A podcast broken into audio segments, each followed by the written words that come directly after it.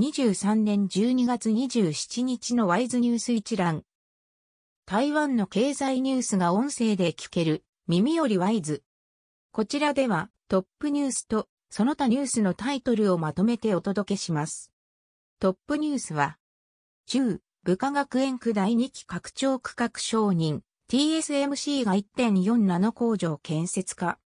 内政部都市計画委員会は26日、ファウンドリー最大手 TSMC が2ナノメートル以降の先進製造プロセスの新工場を建設するための中部科学園区対中園区の第2期拡張計画の審査を承認した。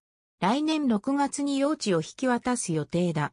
サプライチェーンの間では TSMC は1.4ナノ工場を建設すると見られている。27日付経済日報などが報じた。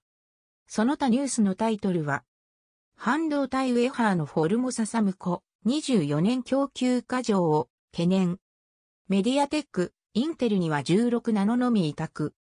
テスラの次世代運転支援 IC、TSMC の3ナノ強化版採用化。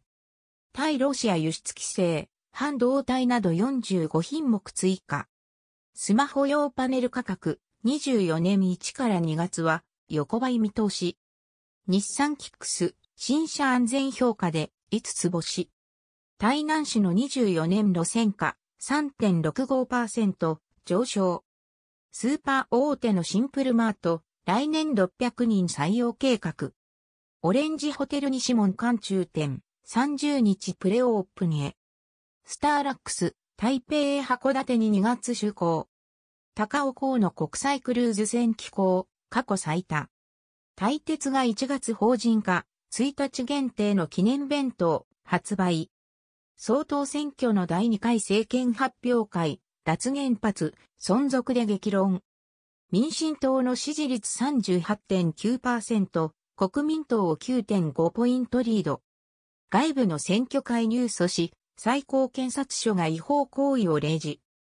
北村、前国家安保局長に、勲章、日体関係の進化に貢献。台湾軍が海水浴場で実弾演習、レジャー施設で初。中国軍機3機が中間線越えなど。空港の入居者検査、マイコプラズマ増加なし。コロナ中等症、重症326人、過去4ヶ月で最高。高齢者向け住宅需要増、入居待ち3年も。以上ニュース全文は会員入会後にお聞きいただけます。購読、指読をご希望の方は、ワイズホームページからお申し込みいただけます。